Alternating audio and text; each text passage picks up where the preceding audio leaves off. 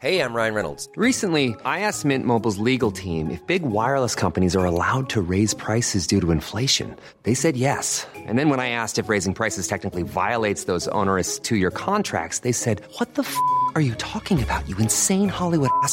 F- So to recap, we're cutting the price of Mint Unlimited from $30 a month to just $15 a month. Give it a try at mintmobile.com slash switch. $45 upfront for three months plus taxes and fees. Promo rate for new customers for limited time. Unlimited more than 40 gigabytes per month. Slows. Full terms at mintmobile.com. Eu sou Mário Persona e essas são as respostas que eu dei aos que me perguntaram sobre a Bíblia. Você escreveu perguntando por que Deus teria escolhido Israel. Bem, perguntar por que Deus escolheu Israel para ser o seu povo na terra e dar a esse povo seus oráculos é como perguntar ao João por que ele escolheu a Maria e não a Silvia. Ele irá responder que escolheu a Maria porque ama a Maria. Uh, Deuteronômio 7, de 7 a 9, diz o seguinte: O Senhor não tomou prazer em vós, Deus falando com os israelitas, nem vos escolheu porque a vossa multidão era mais do que a de todos os outros povos, pois vós erais menos em número do que todos os povos, mas porque o Senhor vos amava. E para guardar o juramento que fizera a vossos pais, o Senhor vos tirou com mão forte e vos resgatou da casa da servidão, da mão de Faraó, rei do Egito. Saberás, pois, que o Senhor teu Deus, ele é Deus, o Deus fiel, que guarda a aliança e a misericórdia até mil gerações aos que o amam e guardam os seus mandamentos. Porém, a escolha de Deus tinha outra finalidade também. Ele precisava escolher um povo para que desse povo viesse a mulher que seria a mãe daquele que iria esmagar a cabeça da serpente, Satanás, depois de ter, deste Satanás, ter uh, picado o, o, calcanhar desse que iria uh, esmagar sua cabeça. Assim, Deus, Deus escolheu um povo e depois escolheu a virgem, da qual viria o Cristo, o Salvador. Não uma virgem, mas a virgem. Gênesis 3,15: E porém inimizade entre ti, a mulher, e entre a tua semente e a, e a sua semente, que seria o descendente da mulher, uh, esta te ferirá a cabeça, e tu lhe ferirás o calcanhar. Isaías 7,14: Portanto, o mesmo Senhor vos, dará um sinal: eis que a virgem conceberá e dará à luz um filho, e chamará o seu nome Emanuel. Lucas 2, de 9 a 11. E eis que o anjo do Senhor veio sobre eles, e a glória do Senhor os cercou de, de resplendor, e tiveram grande temor. Aqui está falando dos pastores no campo. E o anjo lhes disse: Não temais, porque eis, eis aqui vos trago novas de grande alegria, que será para todo o povo, pois na cidade de Davi vos nasceu hoje o Salvador, que é Cristo, o Senhor. Então, juntando tudo isso, Deus escolheu Israel por causa de Jesus. O povo terreno de Deus, porém, rejeitou o seu Messias e Deus introduziu em cena outra escolha sua, a igreja. O interessante é que Israel foi escolhido desde a fundação do mundo e a igreja antes da fundação do mundo. A razão de Deus ter escolhido a igreja e cada um dos seus membros em particular é a mesma. Deus escolheu a igreja por causa de Jesus para que ela fosse a noiva de seu filho. Para Israel, Jesus é rei.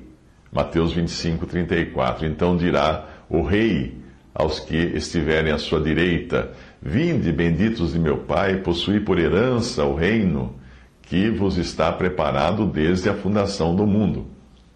Para a igreja, porém, Jesus é Senhor.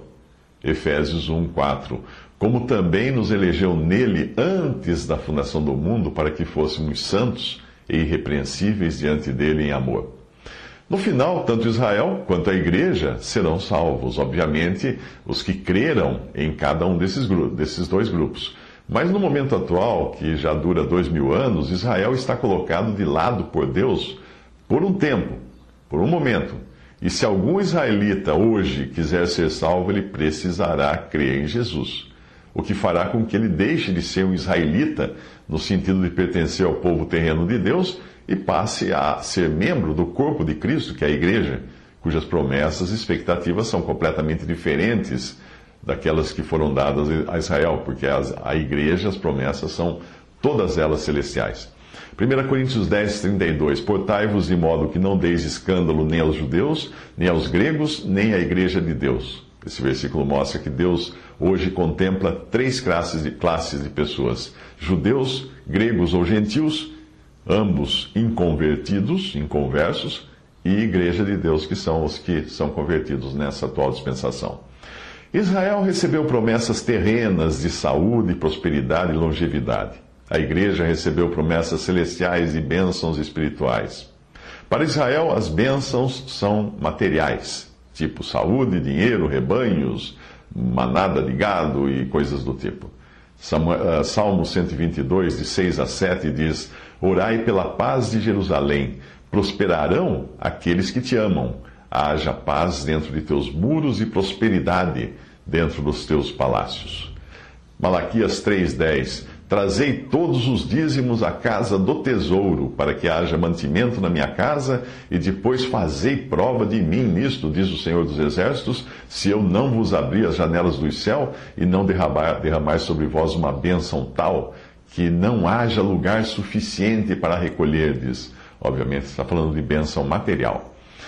Já para a igreja, não existem promessas de prosperidade material para a igreja. Pelo contrário, no, no, capítulo 3, no capítulo 1 de Efésios, versículo 3, Bendito Deus e Pai de nosso Senhor Jesus Cristo, o qual nos abençoou com todas as bênçãos espirituais, não materiais, nos lugares celestiais em Cristo, não nos lugares terrenos. 1 Timóteo 6, 8. Tendo, porém, sustento e com que nos cobrirmos, estejamos com isso contentes.